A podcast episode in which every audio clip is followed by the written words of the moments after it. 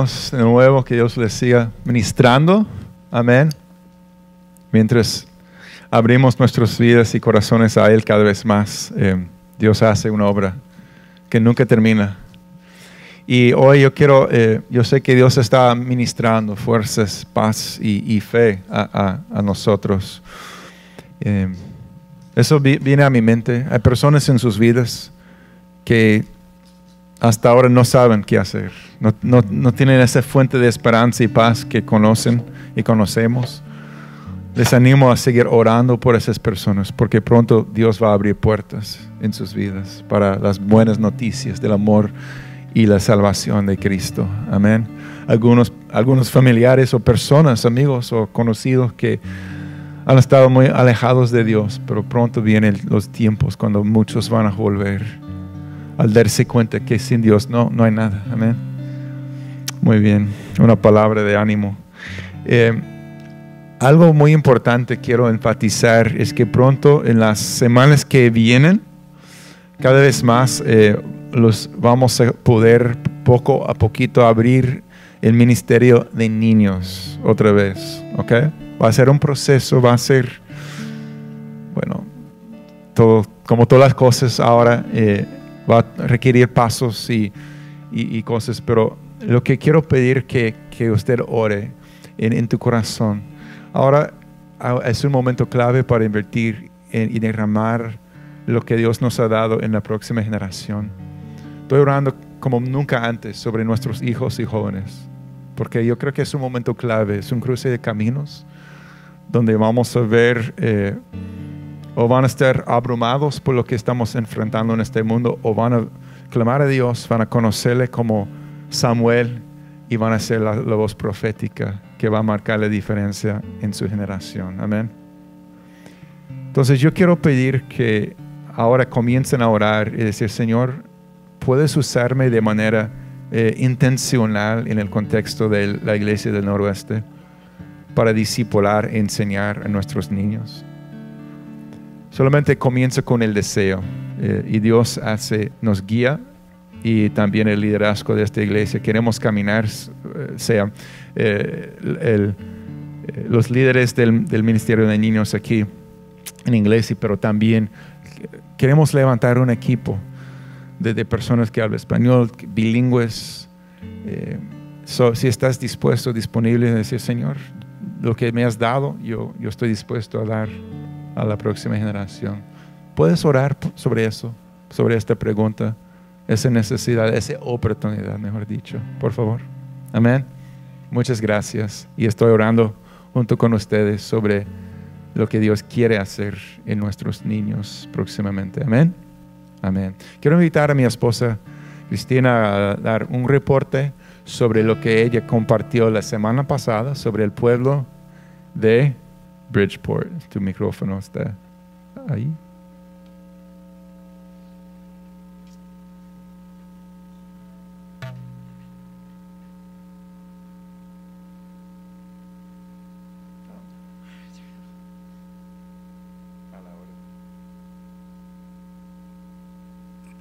No entiendo por qué tenemos que usar diferentes micrófonos, pero ok.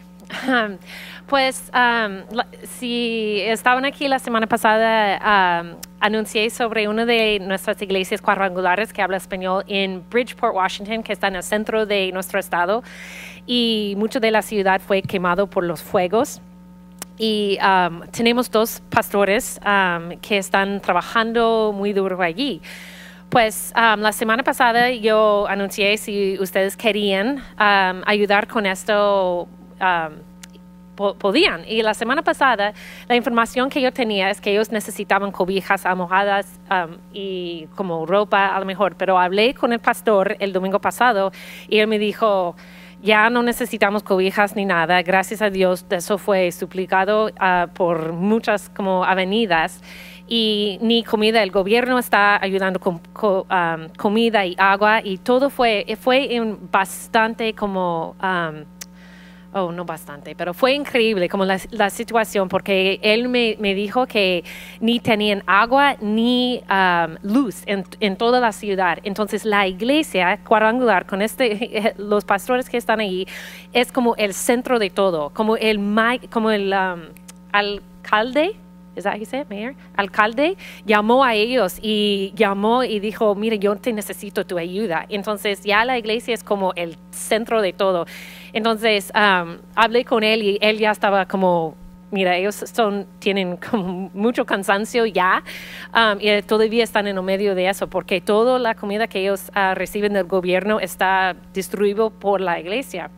So, te digo todo eso solo para hacer como más o menos un reporte, que todavía ellos necesitan nuestras oraciones um, y si alguien se siente de parte del Señor que quieren donar algo um, sobre como como un gift card o dinero o algo, yo voy a comprar varias como um, tarjetas de, de, como Visa o de Walmart o algo así. Y yo tenía planes de uh, viajar a Bridgeport, pero um, después de hablar con él, él dijo que no, todavía no es un buen tiempo para recibir como equipos ni personas.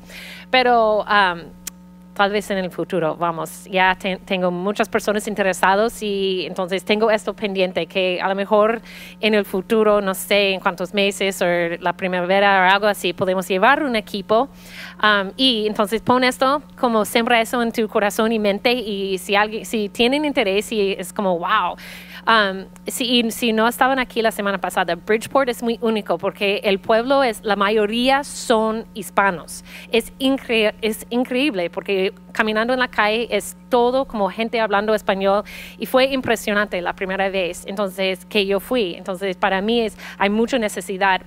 Um, quiero añadir algo también para um, orar. había muchos trabajadores que son, ellos lo dicen como contratos, con, contratados, como las personas contratadas, de México, también de, de, Jamaica, y yo creo que él me dijo otro lugar también, pero um, muchos tuvieron que salir su, donde ellos estaban trabajando con solamente la ropa que estaba en su espalda. Y ellos estaban dormidos en el parque dos días como cinco cobijas sin nada cuando ellos um, llegaron. Pero que él me comentó que fue impactante para mí fue um, él me compartió cuando él estaba regalando él ya tenía unas tarjetas de Walmart y todo que las personas no estaban como ok dame dame aunque ellos perdieron todo, él me dijo que eran muy conscientes y estaban como, nada más por un playera y un pantalón, es que estoy bien, estoy bien. Y, y para mí fue, wow, qué corazón. Y el corazón del pastor es que um, ahora ellos tienen sus, sus, necesidades básicas como comida y agua, que, porque el gobierno está ayudando, pero que él dice es que hay muchos que ellos tienen biles, ellos tienen familia en, en otros lugares y no tienen una manera para Um, ayudar ellos. Entonces su corazón es um, ayudar con las necesidades así. So, otra vez, si alguien quiere y se siente de parte de Señor, puedes poner como algo en un sobre y mañana voy a enviar todo a Pastor Carlos y vamos a estar siguiendo en contacto con él y voy a mantener ustedes informados y entonces, si un día, si vamos por allá, si alguien quiere ir y viajar y bendecir este pueblo, hay, mucha posibilidad. Es como un viaje misionero corto plazo, pero aquí en nuestro, nuestro estado ni necesitamos pasaporte. Eh, um, so, pues, gracias.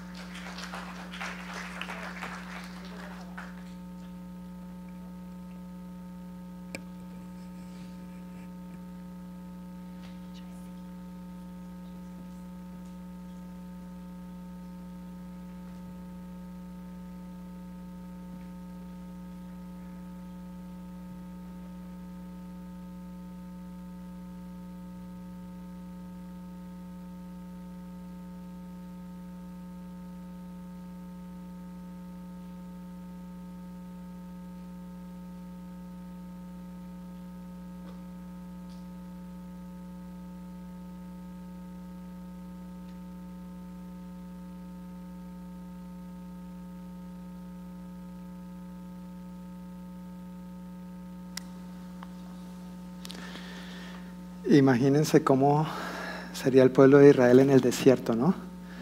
Cuando tenían que transportar todo el mobiliario del templo. ¿Sí? ¿Se han leído esa parte? Tremendo. Y nosotros aquí con algunos detallitos ya nos volvemos, ¿verdad? Nos enredamos un poquito, pero gracias por su paciencia. Gracias por su amor y su misericordia en medio de nuestra inexperiencia en temporada de virus y pandemia. ¿Cómo están familia en este día? ¿Bien?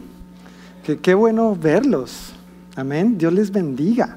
Qué, qué, bendición verlos. Yo quiero que sepan que es una gran, gran bendición verlos. Estoy muy contentos, muy contento de que estén aquí. Y tranquilos, yo sé que en su corazón ustedes están diciendo, amén, John, qué bueno verte a ti también. Es una bendición. Tal vez algunos de ustedes están sorprendidos. ¿Cómo así? ¿No era que iba a resumir 600 años de la historia que estábamos viendo en la Biblia en dos fines de semana y ahora otra vez? Bueno, sí, sí, lo siento que no pude cumplir mi palabra. Pero más que pedir una disculpa por no poder cumplir mi palabra, en realidad quiero que sepan que hace mm, unos 10 días mientras oraba y meditaba en estas escrituras, de hecho para el sermón del domingo pasado, eh, sentí muy fuerte en mi corazón de parte de Dios que, había algo más para compartir, que la historia hubiera quedado inconclusa hasta donde llegamos el, el domingo pasado viendo Josué 1, eh, 6 al 9. Y compartí esto con el pastor Ricardo y le dije, ora conmigo, por favor, a ver si será que el Señor quiere que comparta algo más. Y habiendo orado, estuvimos de acuerdo, así que hoy tienen la bendición de aguantarme un domingo más. Gracias. Los amo con todo mi corazón y yo sé que ustedes a mí también. Gracias a los que dijeron amén. A los que no, yo sé que lo dijeron en su corazón. Yo lo sé, yo lo creo, yo lo creo. Pero esta historia hubiera quedado inconclusa porque el contexto de Josué 1, 6 al 9 está precedido, antecedido por unos versículos y otros después, donde básicamente Dios le está diciendo a Josué, eh, prepárate y que el pueblo se prepare porque en tres días van a cruzar el río Jordán y van a heredar la tierra prometida. Entonces imagínate todos esos 600 años de historia más o menos para llegar a este punto. Es en medio de estos versículos donde Dios le dice, prepárense porque en tres días van a cruzar al otro lado del Jordán. Ahí en medio es donde Dios le dice a Josué lo que vimos el domingo pasado, esfuérzate y sé valiente. Dios le dice, medita, estudia y obedece estas instrucciones que yo te doy. Entonces prosperarás y todo te saldrá bien. Esto se encuentra en medio de ese momento único y crucial de la historia que el pueblo de Dios estaba viviendo en ese momento. Por eso esas palabras no son aleatorias y no creo que lo sean para nosotros en este momento que estamos viviendo. Dios estaba preparando y animando a Josué y a todo el pueblo para el siguiente paso que debían dar, para el siguiente paso que tenían por delante. ¿Cuál era ese paso? Cruzar el Jordán para por fin apropiarse de la tierra que Dios les había prometido hacía tantísimos años atrás. Ahí llegan, ahí se encuentran a este lado del río Jordán y del otro lado está todo, todo lo que Dios les había prometido. En ese contexto, Dios le da estas instrucciones a Josué, a su pueblo, y ahora lo único que falta es cruzar al otro lado. Por eso pienso que el sermón hubiera quedado incompleto si no compartiera acerca de cruzando al otro lado del Jordán. Yo creo que el pueblo de Dios hoy en día, nosotros, tú y yo, la iglesia, también estamos viviendo un momento único y crucial en la historia. ¿Sí o no? Donde las cosas ya no son como eran, ni, ni van a ser como eran. Nosotros estamos viviendo un tiempo a través del cual Dios nos está preparando y nos está animando para alcanzar sus promesas. Ya hemos vivido una trayectoria con el Señor, pero entonces ahora nos encontramos en un momento donde tenemos que echar mano de lo que Dios nos ha prometido, pero va a requerir de nosotros estar dispuestos a cruzar el río. ¿Sí me están siguiendo? Nos va a requerir a nosotros dar el paso de fe.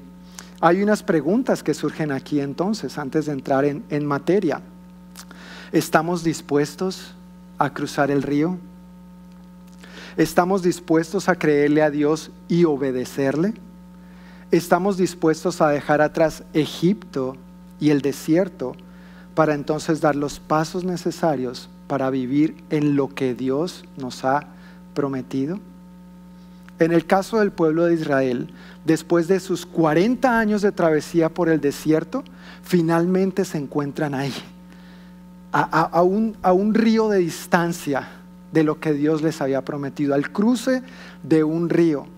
¿Qué sucedió y qué podemos aprender nosotros? Es lo que yo quiero que veamos hoy a través de Josué capítulo 3. Entonces, si tiene su Biblia, yo quiero pedirle el favor que, abra la, que la abra en el libro de Josué capítulo 3 y vamos a estar viendo todo este capítulo en tres segmentos en el transcurso de esta tarde.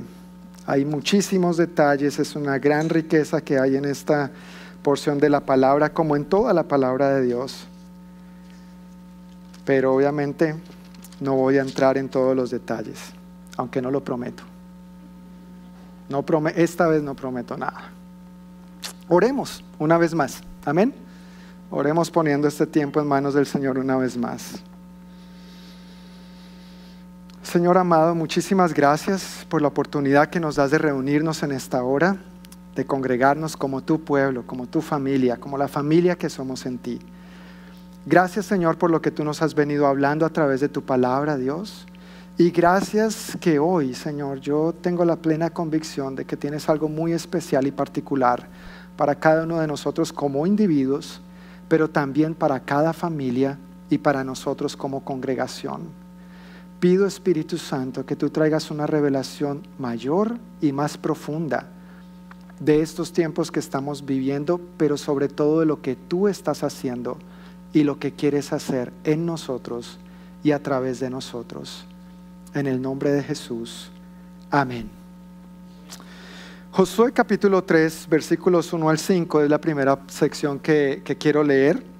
Estoy leyendo de la nueva traducción viviente, entonces puedes seguir la lectura con, conmigo. Dice, temprano a la mañana siguiente, Josué y todos los israelitas salieron de la arboleda de Acacías y llegaron a la orilla del río Jordán, donde acamparon antes de cruzar. Tres días después, los jefes israelitas fueron por el campamento y dieron al pueblo las siguientes instrucciones. Cuando vean a los sacerdotes levitas llevar el arca del pacto del Señor su Dios, dejen sus puestos y síganlos. Dado que ustedes nunca antes viajaron por este camino, ellos los guiarán. Quédense como a un kilómetro detrás de ellos, mantengan una buena distancia entre ustedes y el arca. Asegúrense de no acercarse demasiado. Si tiene nueva traducción viviente, podría leer conmigo el versículo 5 en voz alta, por favor. A la una, a las dos y a las tres. Entonces Josué le dijo al pueblo, purifíquense, porque mañana el Señor hará grandes maravillas entre ustedes. Amén. En tres días están en la orilla del río, del lado este.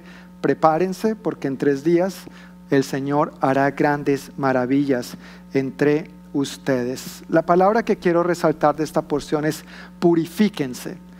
Esa palabra purificar significa, perdón, significa apartado, ser santo, ser tratado como santo, consagrar, comportarse, actuar santo, dedicarse. La idea es separarse de todo lo impuro y consagrarse por completo al Señor. Y esta es una verdad que nosotros vemos a lo largo de, toda la Biblia, esta idea de eh, dejar a un lado lo que no le agrada al Señor para dedicarnos en parte a Él. Amén. Para dedicarnos completamente a Él. Amén.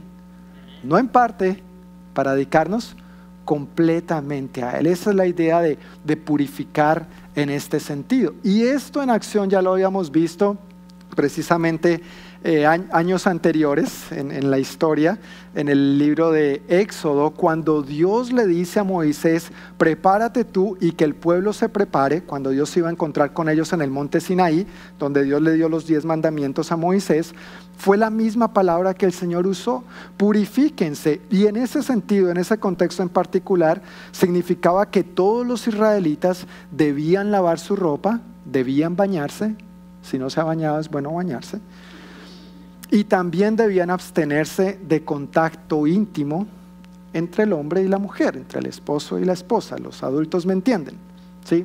Ese tipo de eh, apartarse, Dios estaba pidiendo a su pueblo. Indudablemente es una alusión a estar limpios delante del Señor, pero no se trata solamente de un mero ritual eh, externo o, como lo acabo de decir, no se trataba solamente de un mero ritual, no se trataba de una limpieza externa. Si bien el baño exterior es, es saludable, es bueno y es importante, el énfasis del Señor, esto de purificarnos, consiste en no esconder nada al Señor rendirnos completamente delante de Él, enfocarnos en Él y para Él apartarnos, dedicarnos de lleno en todo lo que somos, en todo lo que pensamos, en todo lo que deseamos, en todo lo que anhelamos, en todo lo que queremos, permitirle a Dios realmente ser el centro absoluto y único de nuestra vida en todas las áreas, no solamente en algunas. La razón de purificarnos, consagrarnos, dedicarnos a Dios, la razón de comportarnos como lo que somos, Bíblicamente, yo sé, la Biblia dice que somos pecadores, la Biblia dice que hemos pecado, pero una vez estamos en Cristo, la Biblia nos da una posición en Cristo por gracia.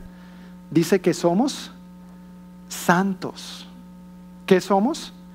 Santos, no porque seamos perfectos. Y yo sé que muchos esposos le están diciendo ahí al cónyuge, ¿sí ve? ¿Sí ve? Yo le dije. No somos perfectos, pero a los ojos de Dios, en Cristo Jesús, por su gracia, usted y yo tenemos un título. ¿Cuál es ese título? Santos, no en el sentido de perfección, sino en el sentido de puestos aparte para Dios, consagrados para Dios, dedicados de todo corazón, alma y cuerpo para Dios. No perfectos, pero sí con la intención, con el firme propósito de ser completamente para Dios. La razón de esto, de actuar de esta manera, de un proceder santo en nuestras vidas, de dejar a un lado todo lo impuro y consagrarnos por completo al Señor, es primeramente honrar a Dios, agradar a Dios.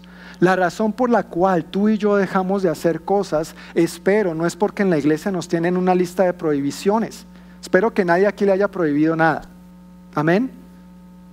Uy, no, no los noté muy convencidos, pero hermano, Pastor Ricardo, ¿qué hacemos? No, no nos han prohibido nada. Si a usted le han prohibido algo, hable con el Pastor Ricardo. Buzón de quejas y sugerencias. Pero no se trata de una lista de prohibiciones o restricciones de lo que podemos o no podemos hacer. Si tú y yo no hacemos algo, o hacemos algo que nuestra motivación sea que agradar al Señor. Que nuestra razón sea honrar al Señor con todo lo que somos, con todo lo que decimos, con todo lo que pensamos, o no solamente con lo que hacemos, pero con lo que dejamos de hacer. ¿No le pasó que cuando llegó al Señor fue el mismo Espíritu Santo el que empezó a poner en usted tanto el querer como el hacer su buena voluntad y empezó a ir dejando ciertas cositas a un lado? Porque empezó a tener la revelación de que esas cosas no agradaban a su Señor, a su Señor y Salvador. Espero que no haya sido porque en la iglesia le dijeron, mire y pa, pa, pa. No, sino que el Espíritu Santo le habló tierna pero firmemente, hijo, hija amada, esto ya no te conviene, esto no es de edificación, esto no es para tu bendición, esto no va a conllevar, no va a acarrear nada bueno para ti. Y entonces tú como un hijo, una hija amada, diste el paso de fe, diste el paso de obediencia para aferrarte a ese mejor estilo de vida que Dios tiene para ti. Amén. Eso es una razón de por qué purificarnos, de por qué consagrarnos. Pero a la luz de esta escritura que acabamos de leer en Josué 1, 3 al 5, al final del versículo 5, si puedes ver conmigo nuevamente, entonces Josué le dijo al pueblo, purifíquense. ¿Por qué? Porque mañana el Señor hará grandes maravillas entre ustedes. Hermanos, además de purificarnos para agradar al Señor, una razón muy importante es porque el Señor hará grandes maravillas entre ustedes. ¿Tú lo crees?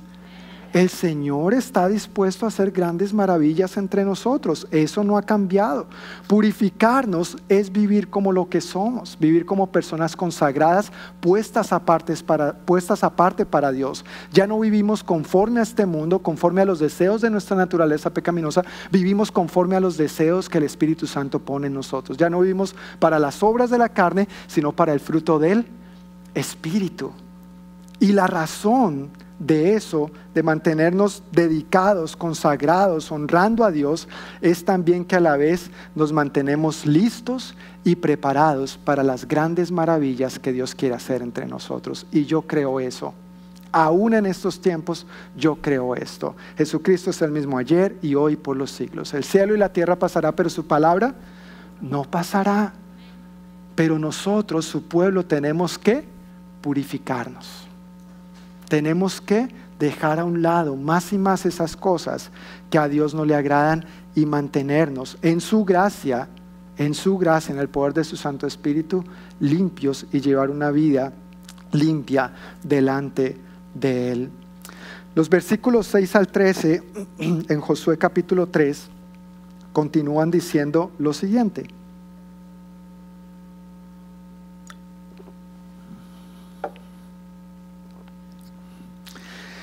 Por la mañana, Josué les dijo a los sacerdotes, levanten el arca del pacto y guíen al pueblo hasta el otro lado del río. Así que ellos se pusieron en marcha y fueron delante del pueblo.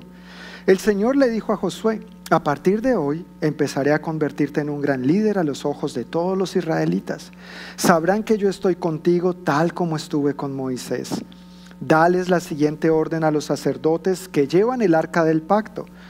Cuando lleguen a la orilla del río Jordán, den unos cuantos pasos dentro del río y deténganse allí. Entonces Josué les dijo a los israelitas, vengan y escuchen lo que dice el Señor su Dios. Hoy sabrán que el Dios viviente está entre ustedes. Sin lugar a dudas, Él expulsará a los cananeos, a los hititas, a los hebeos, a los fereceos, a los jerjeseos, a los amorreos y a los jebuseos. Y conozco un pastor que decía, y a todos esos feos y mira, por estar bromeando me perdí. Y a los jebuseos de delante de ustedes, versículo 11, miren, el arca del pacto que pertenece al Señor de toda la tierra los guiará al cruzar el río Jordán. Elijan ahora a doce hombres de las tribus de Israel, uno de cada tribu.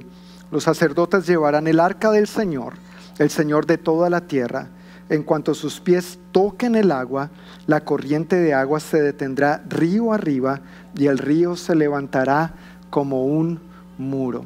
Este es un pasaje bien, bien amplio y yo quisiera solamente mencionar algunas frases que se mencionan en estos versículos que acabo de leer. Levanten el arca del pacto y guíen al pueblo hasta el otro lado del río. Así que ellos se pusieron en marcha. Cuando lleguen a la orilla del río Jordán, den, unos cuantos pasos dentro del río y deténganse allí. Hoy sabrán que el Dios viviente está entre ustedes. Miren, el arca del pacto que pertenece al Señor de toda la tierra los guiará al cruzar el río Jordán. Los sacerdotes llevarán el arca del Señor, el Señor de toda la tierra, y en cuanto sus pies toquen el agua, la corriente de agua se detendrá río arriba y el río se levantará como un muro. Interesante, ¿no? La razón por la que quise y quiero resaltar estos, estas frases de estos versículos es porque 40 años atrás el pueblo de Israel se había encontrado frente al Mar Rojo frente al cruce del Mar Rojo, pero esta vez fue diferente. 40 años atrás la historia no fue tan bonita como fue ahora. Algo cambió. Frente al Mar Rojo tuvieron que ver para creer y entonces obedecer. Ahora se encuentran frente al Jordán y lo que hacen es creer, obedecer para entonces ver. ¿Viste lo que cambió? Frente al Mar Rojo, ellos tuvieron que ver para creer y entonces obedecer.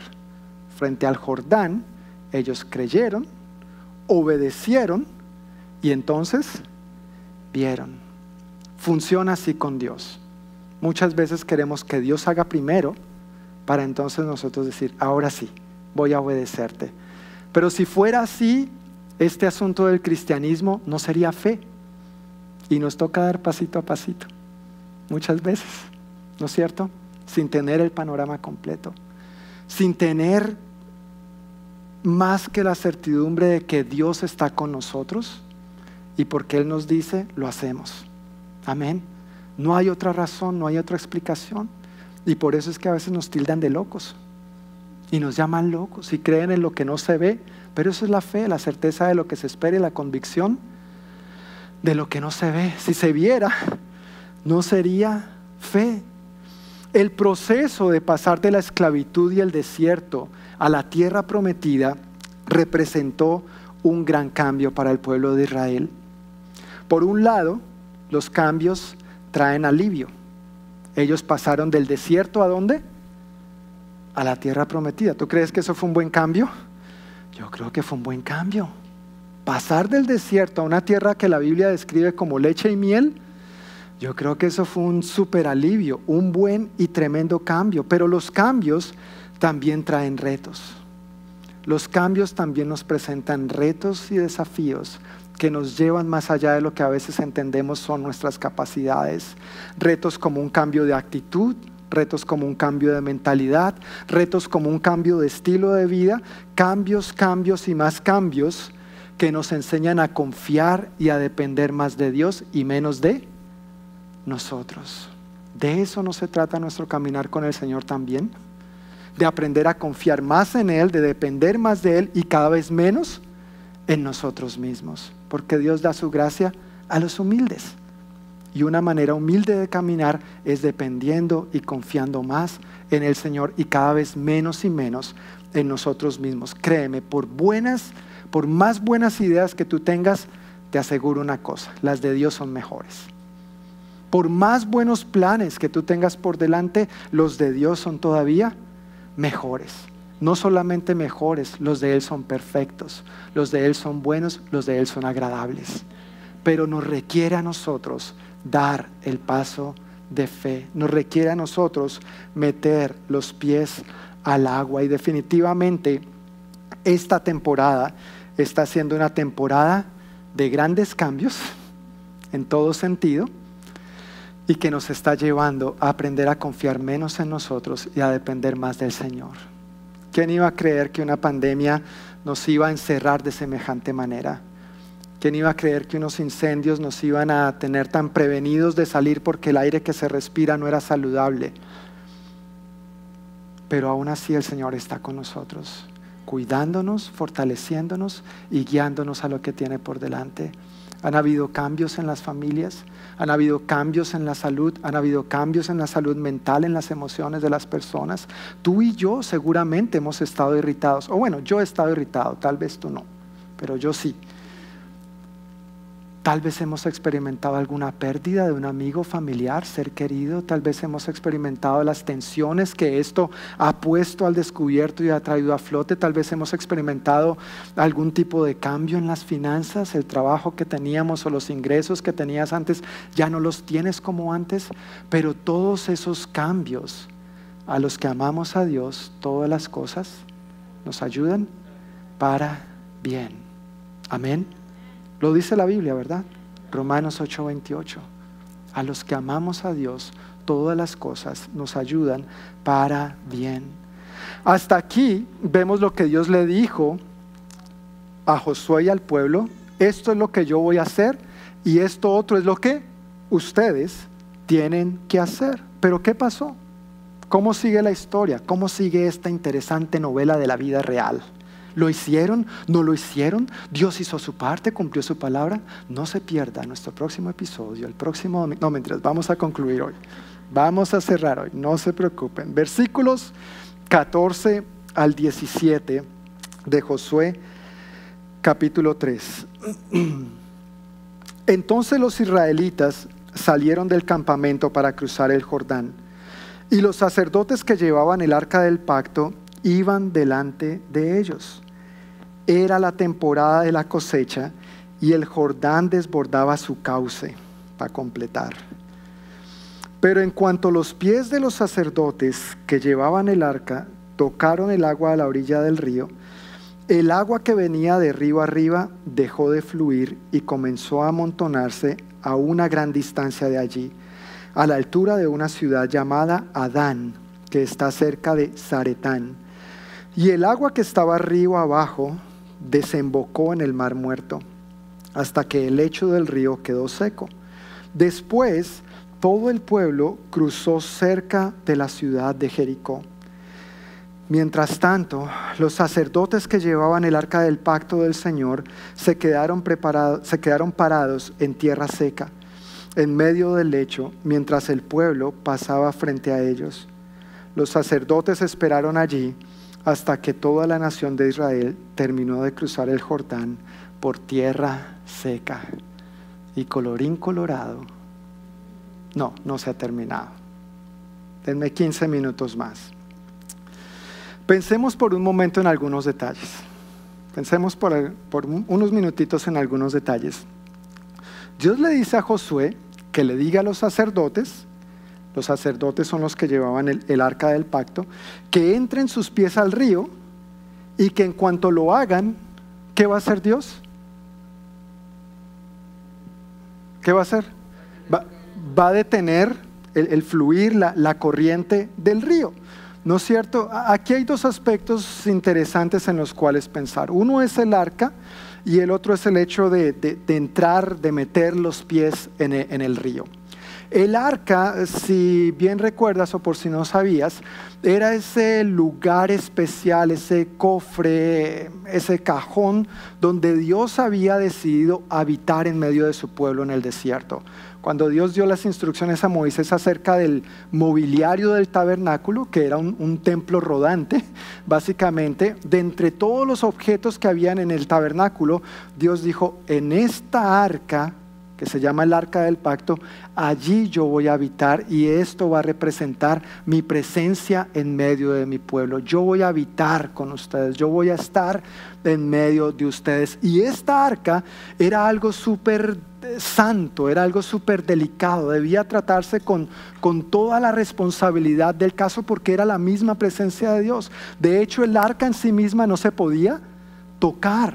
El que la tocaba moría debido a la santidad de Dios, ¿verdad? Y pues obviamente como seres humanos no podían resistir esta santidad, esta luz, este resplandor de Dios. No tengo todos los detalles de cómo eso funcionaba, pero no podían tocarla. Solamente había una vara a un lado del arca otra vara al otro lado y los sacerdotes eh, tenían que transportarla por medio de esas varas. Esa era la única manera como les era permitido acercarse a ella, cargarla y transportarla de un lado a otro, no de ninguna otra manera. Así que ellos están transportando algo súper delicado, súper santo. No se les puede resbalar, no se les puede caer, no la pueden tocar, solamente con la varita. Dios les dice, carguen el arca, una cosita medio delicada, no, muy delicada, y metan los pies al río. El río Jordán no es un río eh, anchísimo. Eh, por ahí leí que puede oscilar entre 27 y 45 metros de ancho. Hay ríos que son muchísimo más anchos que eso. Sin embargo, eso es más o menos ancho. Pero la característica del río Jordán no es tanto su ancho, sino lo profundo. Puede alcanzar varios metros de profundidad Además, si bien leímos, recuerdas, dice que era la temporada de la cosecha. Eso es la primavera, significa la primavera. Y el Jordán desbordaba su cauce. No sé si ustedes han tenido la oportunidad de ir a Mount Rainier en la primavera o comenzando el verano y mientras van en camino a Paradise, eh, el agua cómo está bajando fuerte, porque toda la nieve se está descongelando. Entonces no es tal vez el río más anchísimo, pero el agua que baja, baja fuerte. Esa es más o menos la situación que ellos están viviendo. Y Dios les dice, metan los pies. no sabes cuántos metros te vas a encontrar abajo. Imagínate los cuatro sacerdotes. Eh, yo estaba pensando en esto y, y de pronto ellos diciendo, no, usted esta vez va adelante, yo voy atrás. ¿no es cierto? Tirando suertes ahí, ¿no? Echando los dados. Ok, que el, el, que saque el número ganador, el palito más largo, ese va adelante, los otros atrás. Cambiemos de turno, como eran varios sacerdotes, no, y no me siento bien, necesito día libre que la transporte otro, de pronto no, entremos de ladito, meta un pie, no, entremos en reversa. ¿Quién sabe qué pudieron haber pensado ellos, verdad? Yo soy el mayor, yo tengo más tiempo, más experiencia, vaya usted primero, sométase, obedezca, etcétera, etcétera, etcétera. Pero imagínate la cantidad de situaciones que pudo haber pasado por, por su mente. Ellos sabían que era una gran responsabilidad cargar esto. Y meterse allí les podía implicar literalmente la vida. Cualquier cosa menos que el arca se les cayera o dejarla hundir.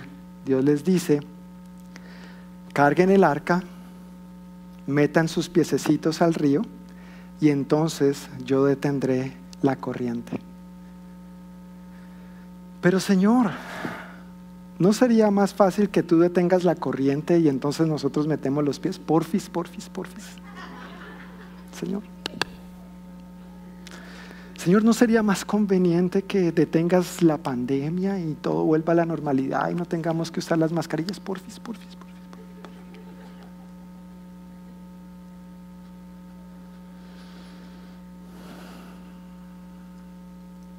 La verdad es que esta vida que hemos escogido nos implica creerle a Dios, nos implica fe. Y cuando damos los pasos de obediencia, Dios hace su parte. Nosotros hacemos la nuestra y tranquilos hermanos, Dios se encarga de hacer la suya. ¿Cuándo te ha fallado Dios? A mí nunca. ¿Cuándo te ha dejado Dios con el agua hasta el cuello y no ha llegado a tu rescate? Me atrevo a decir nunca. Dios es un Dios que sabe cumplir su palabra. El nombre de Dios es tan bueno como lo es su palabra. Amén. El nombre de Dios, dice la Biblia, es tan bueno como lo es su palabra. Por eso es que podemos creer en Él, por eso es que podemos confiar en Él, aunque nos pida meternos en un río que nos puede arrastrar. Pero si Él dice, tranquilo, métete que yo voy a detener el agua, Él la va a detener. Él va a detener esa corriente. Por eso es, es tan diferente la experiencia del pueblo frente al Mar Rojo ahora frente al río Jordán. Dos experiencias completamente diferentes. Una generación vieja, incrédula, que murió y se quedó en el desierto, pero ahora, ahora la generación nueva, llena de fe y confiada en el Señor. Yo creo que Dios está levantando esa nueva generación. Yo creo que Dios nos está levantando a nosotros. No tiene que ver con edad, trayectoria, experiencia, tiempo recorrido en el Señor que tengamos, pero sea la, sea la posición que sea que tú y yo nos encontremos, este es el tiempo de creerle más al Señor. Este es el tiempo de depender más del Señor. Este es el tiempo de aferrarnos más a sus promesas, pero eso tiene que verse por medio de pasos prácticos. Meter los pies al agua. No podemos pedirle al Señor Señor, por favor, detén el agua y cuando tú la detengas, entonces yo doy el paso. No funciona así. Si estabas esperando escuchar lo contrario, lo siento. No funciona así. Primero metamos los pies y luego Dios hace su parte. Ese es el llamado de Dios. Él es digno de toda nuestra confianza y nosotros lo hemos visto obrar. ¿Por qué no lo vamos a ver obrar ahora? Hay situaciones donde meter los pies al agua no es fácil, ni sencillo, ni cómodo. Pero Dios nunca nos prometió que esto sería fácil, ni sencillo, ni cómodo. Si te predicaron eso para venir a Cristo, permíteme decir con todo respeto y sin el ánimo de ofenderte, te lo predicaron mal. Ese no es el camino del Evangelio. Toma tu cruz y sígueme. Amén. Y a veces esto es lo que nos implica, tomar nuestra cruz y seguir. No sé lo que tienes por delante, Señor, pero sé que es bueno. Puedo confiar en ti. Ya lo has demostrado. ¿Por qué no lo vas a hacer una vez más? No es sencillo, pueda que no sea fácil, pueda que no sea cómodo, pero un corazón dispuesto lo cambia todo. Una cosa fue el mar rojo, otra cosa fue el Jordán.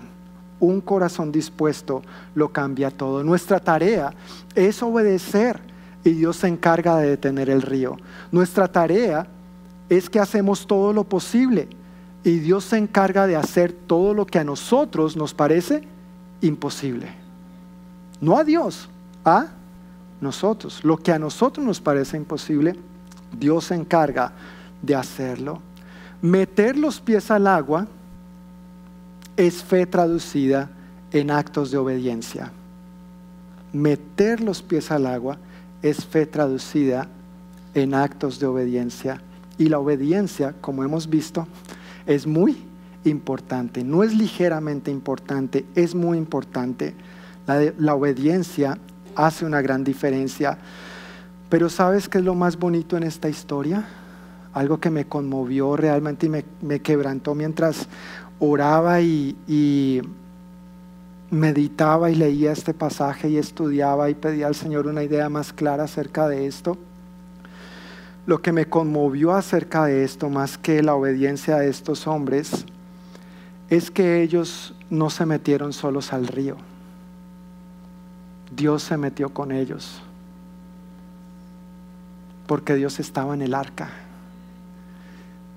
Dios no les dijo, métanse y buena suerte. Dios les dijo, métanse que yo estoy con ustedes.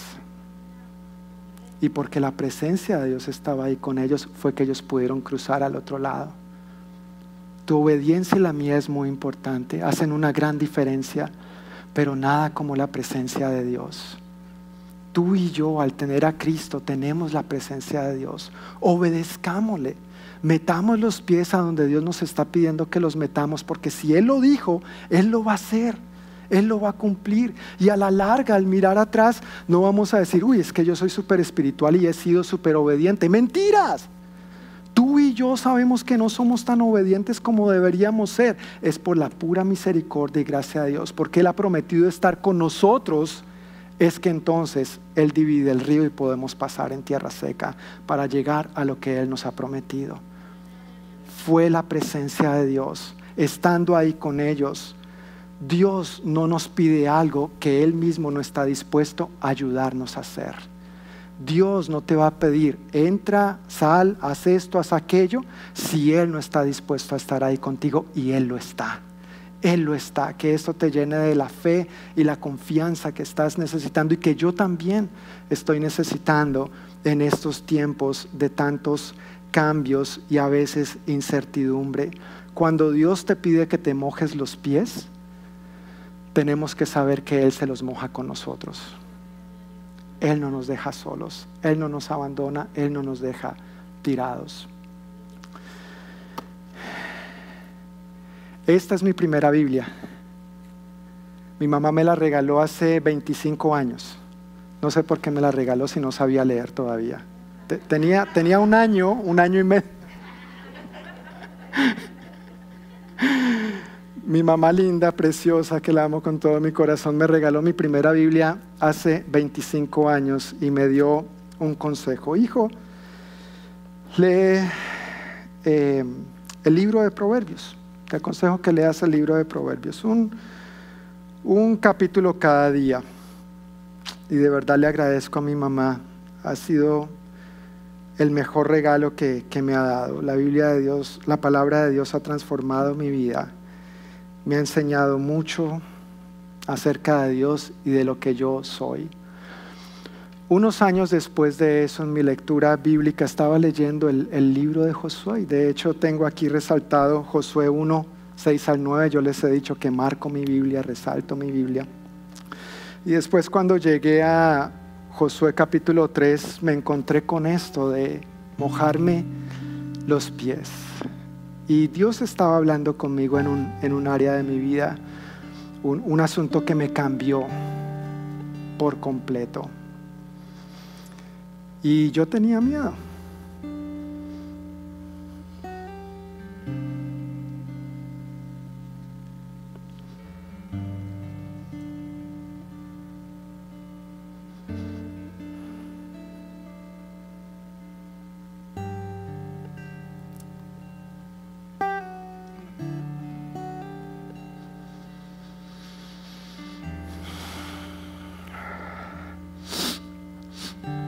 Yo tenía miedo de que el agua me arrastrara.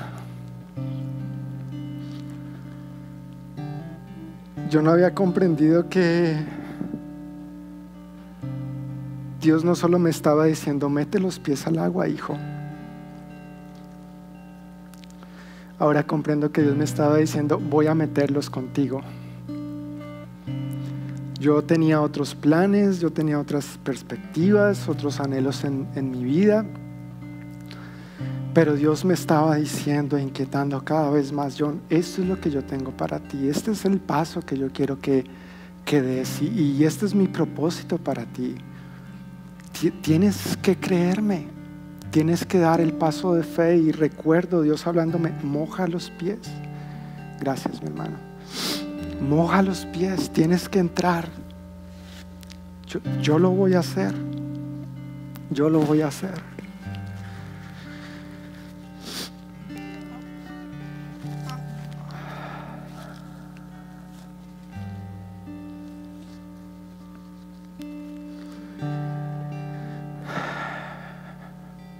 Es difícil resistirse a la voluntad de Dios.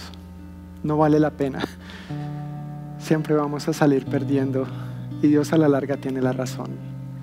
Su voluntad es mejor. Su voluntad es buena, agradable y perfecta. Hace 20 años, más, perdón, 22 años de esa decisión y ha sido la mejor decisión que he tomado en mi vida.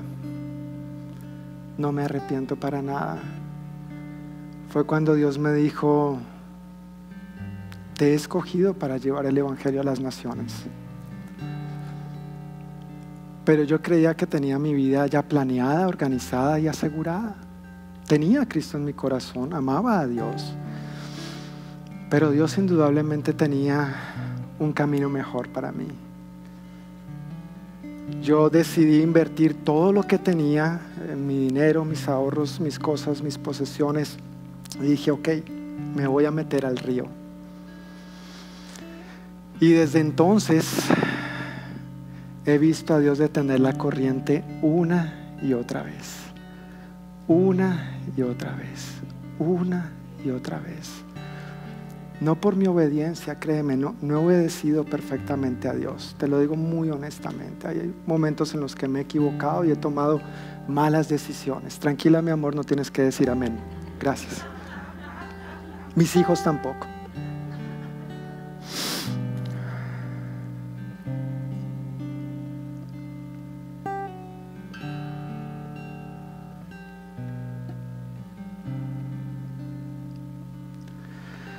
Pero no ha sido mi obediencia ni mi desobediencia. Ha sido porque Dios ha estado conmigo. Ha sido porque Dios ha estado conmigo. No hay otra razón. Es, es Él, es por Él, es para Él. Es su fidelidad, es su nombre, es su promesa, es su palabra. Y aquí estamos, no solo yo, sino tú y yo.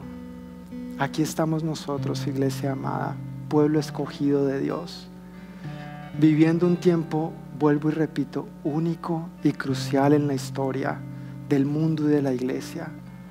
Estamos a la distancia de un río, de alcanzar lo siguiente que Dios tiene para nosotros. Y lo que Él nos está pidiendo es, moja los pies, moja los pies.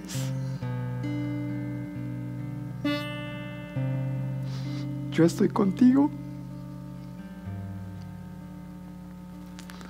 demanda de nosotros creer y que esa creencia se vea traducida en actos de obediencia. Pero a la larga, mis hermanos, cuando en un tiempo miremos hacia atrás,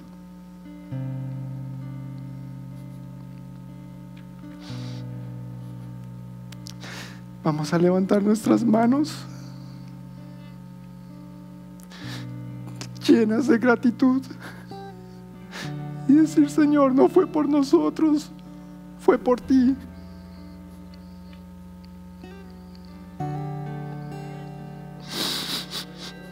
Fue por ti.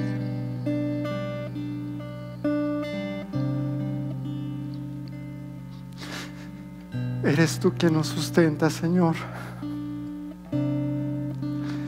Eres tú quien nos ha traído hasta donde hoy estamos, Señor por tu buena voluntad, porque te ha placido, porque tú eres bueno, porque para siempre es tu misericordia, Señor.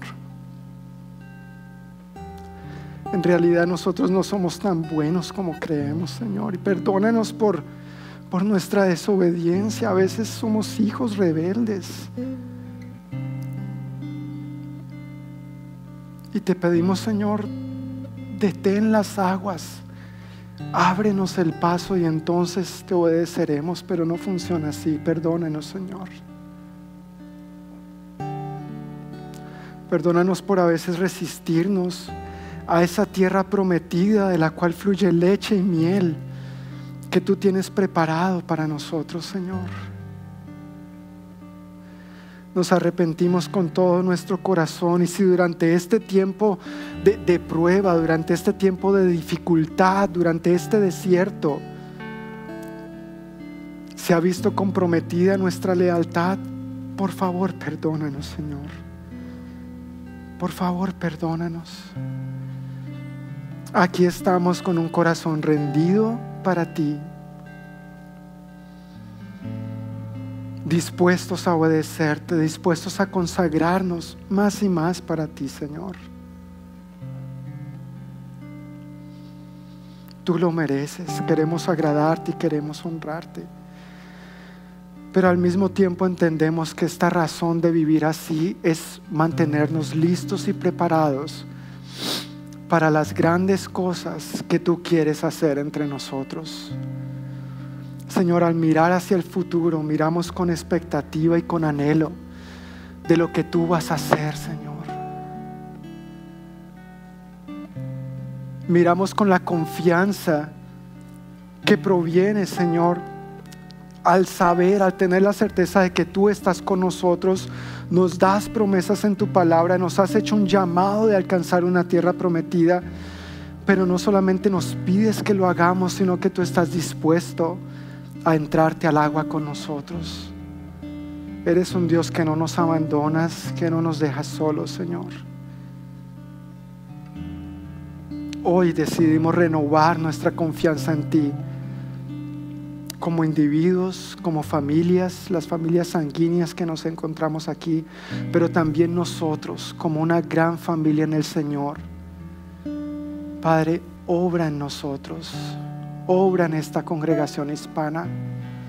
Ayúdanos como pueblo santo tuyo a caminar obedientemente, a dar los pasos de fe que tenemos que dar y que entre nosotros empecemos a verte obrar más milagrosamente, más maravillosamente, más de lo que ya nos has permitido contemplarte en otros momentos de nuestra vida, Señor. Nosotros lo creemos. Nosotros lo anhelamos, nosotros lo deseamos, Señor.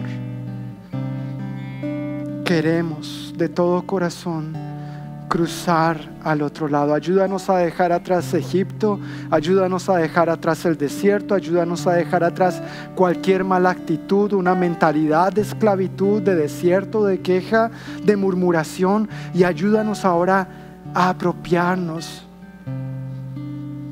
de una buena actitud, de la fe que proviene de saber que tú estás con nosotros, de las promesas de tu palabra, para que podamos ver en nosotros mismos ese gran cambio tan drástico de cruzar el Mar Rojo frente al cruce del río Jordán.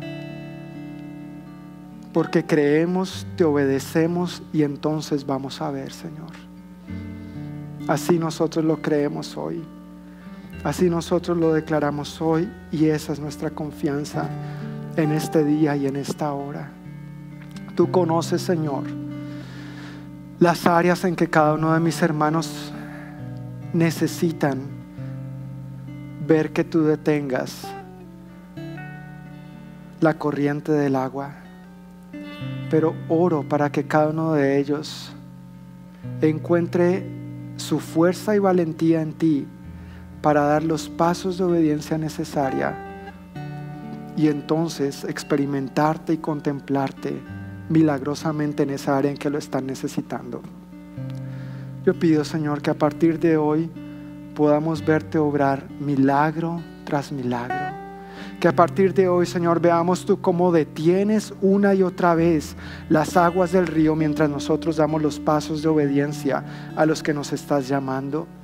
Y que en última, Señor, tu carácter sea forjado en nosotros y tú recibas toda la gloria. Solo tú la mereces, solo tú eres Dios, solo tú eres digno, Dios.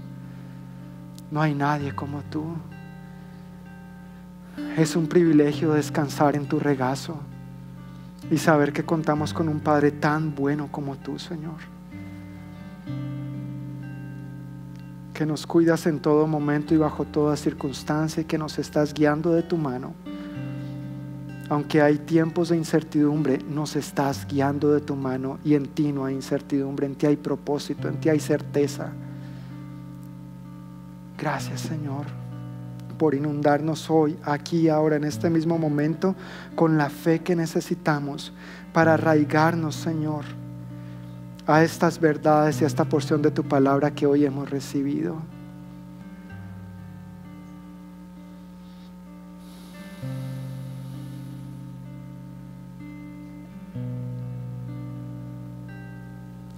Padre, yo pido por cada uno de mis hermanos también y por mí mismo, por cada uno de nosotros.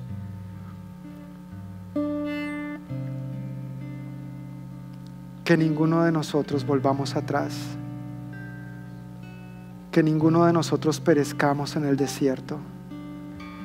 Yo pido, Señor, que cada uno de nosotros pasemos juntos y demos juntos ese nuevo paso al cruzar el río, Señor oro Dios, guarda la vida de cada uno de nosotros.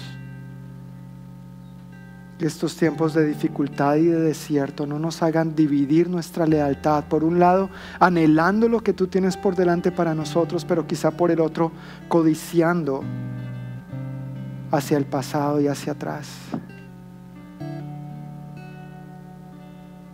Señor, guárdanos y que cada uno de nosotros pasemos juntos hacia lo nuevo que tienes por delante. Es mi oración, Señor.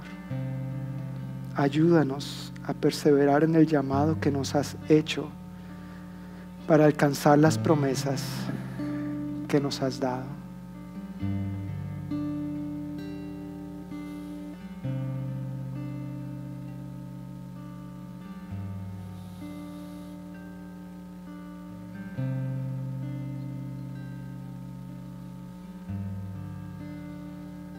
Gracias Señor.